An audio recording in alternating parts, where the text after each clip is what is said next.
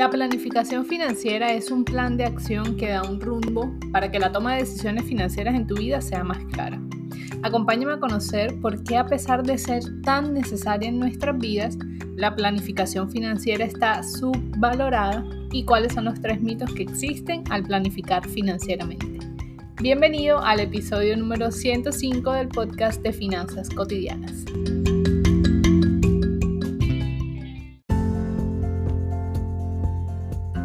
La clave para organizar tus finanzas sin dejar de darte tus gustos, invertir tus ahorros de manera segura y confiable y crear capital para conseguir tranquilidad financiera está en seguir un método probado, aplicar sistemas y reprogramarte mentalmente por medio de la educación para crear nuevos hábitos financieros en tu vida.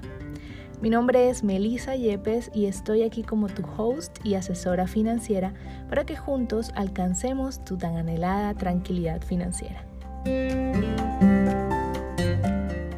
Hola, hola, ¿cómo estás? Yo feliz de estar compartiendo hoy aquí en este nuevo episodio y hablar sobre todo de este tema de la planificación financiera y de cuáles son esos mitos que te obstruyen o te limitan para planificarte financieramente. Tu ingreso es tu mayor fuente de riqueza, por eso es que es clave que tomes decisiones conscientes y en paz. Por años hemos aprendido que el dinero es para gastarlo, que trabajamos tan fuertemente que nos merecemos una recompensa y qué mejor que un viaje, el celular último modelo, cenas en restaurantes costosos y muchas cosas más.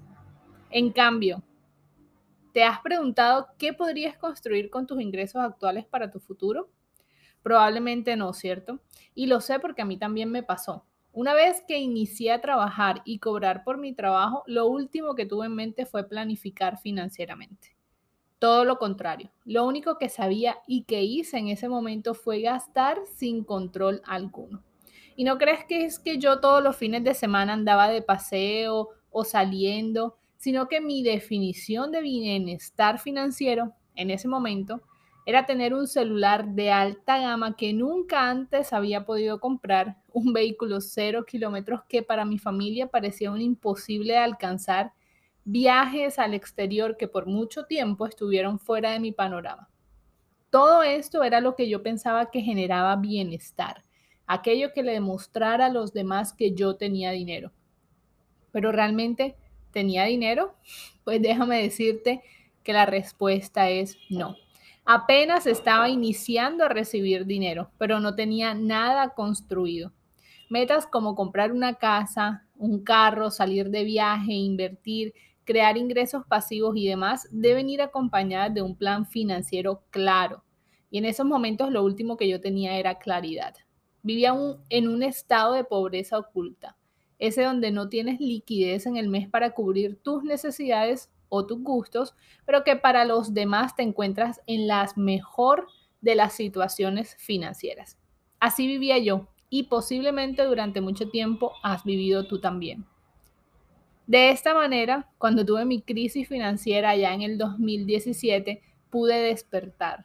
Me di cuenta que todo lo que había construido era sobre la arena y que no tenía una base sólida. Por lo tanto, fue necesario un cambio total. A partir de este cambio me di cuenta que no logré planificar financieramente mientras estuve en mis 20 años porque de pequeña creí en ciertos mitos que asumí como ciertos y que me alejaron de construir un patrimonio real y con bases sólidas por no conocer la realidad de estos mitos.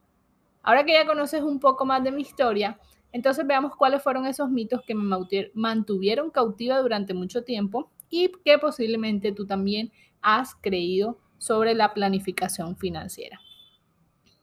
Mito número uno. Las deudas son una herramienta para alcanzar las metas de la vida. Falso. Las deudas en realidad son una cadena segura que colocas en tu vida financiera para construir futuro.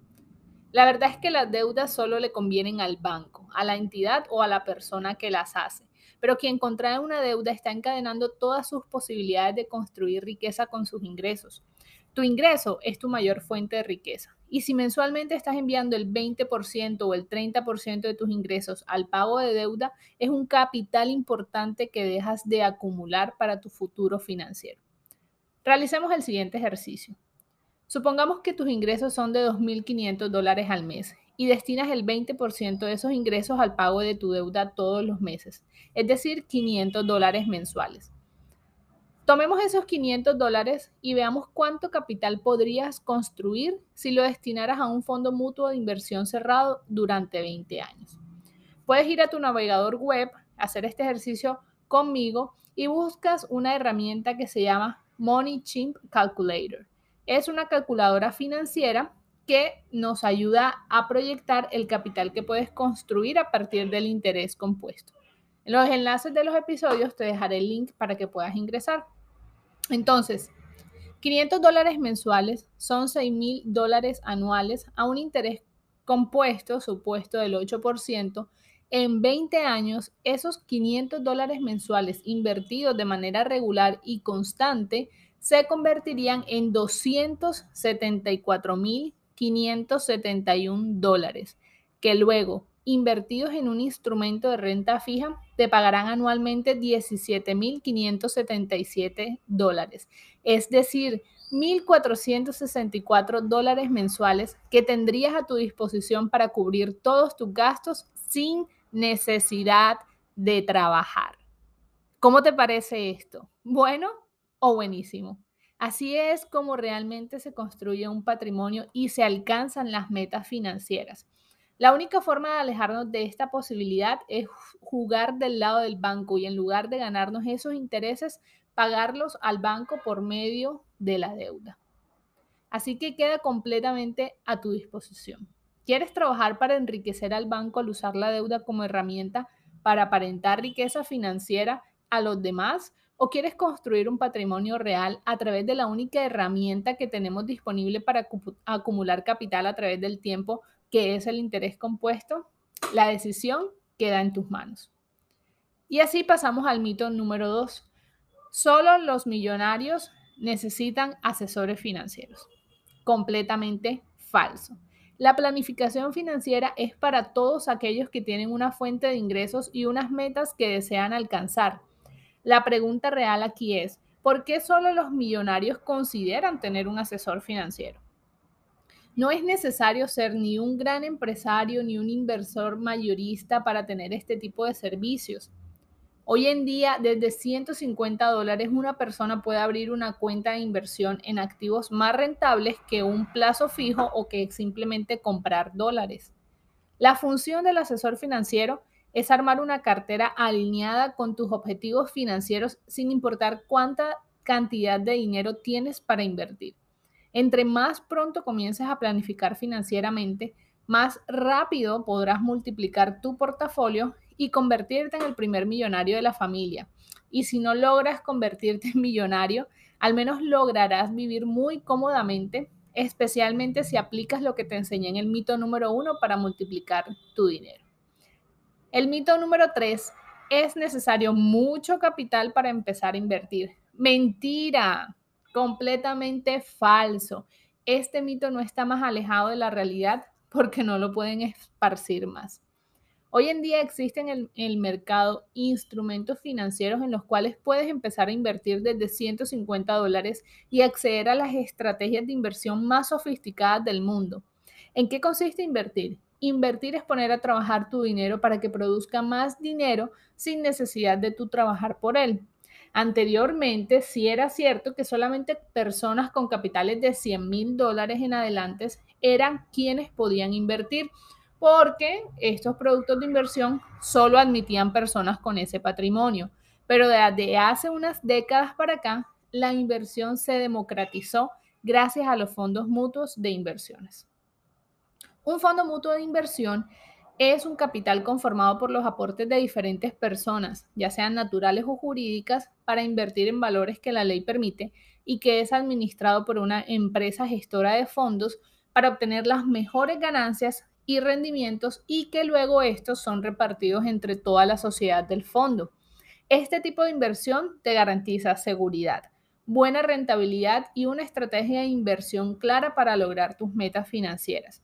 Puedes encontrar fondos que van desde los 5 años para tus metas a mediano plazo hasta fondos de 10, 15 o 20 años para tus metas a largo plazo, incluida tu meta más importante, la jubilación. De esta manera, queda demostrado que hoy en día ya no es necesario contar con más de 100 mil dólares de capital para empezar a invertir y que desde 150 dólares al mes lo puedes hacer de manera regular, segura, rentable y confiable. Entonces, ahora que conoces la verdad de estos tres mitos, ¿qué hacer? Pues conseguir tu asesor financiero de confianza con quienes puedas iniciar desde ya tu planificación financiera, sin importar si tus ingresos son desde 500 dólares al mes o si superan los 5 mil dólares mensuales.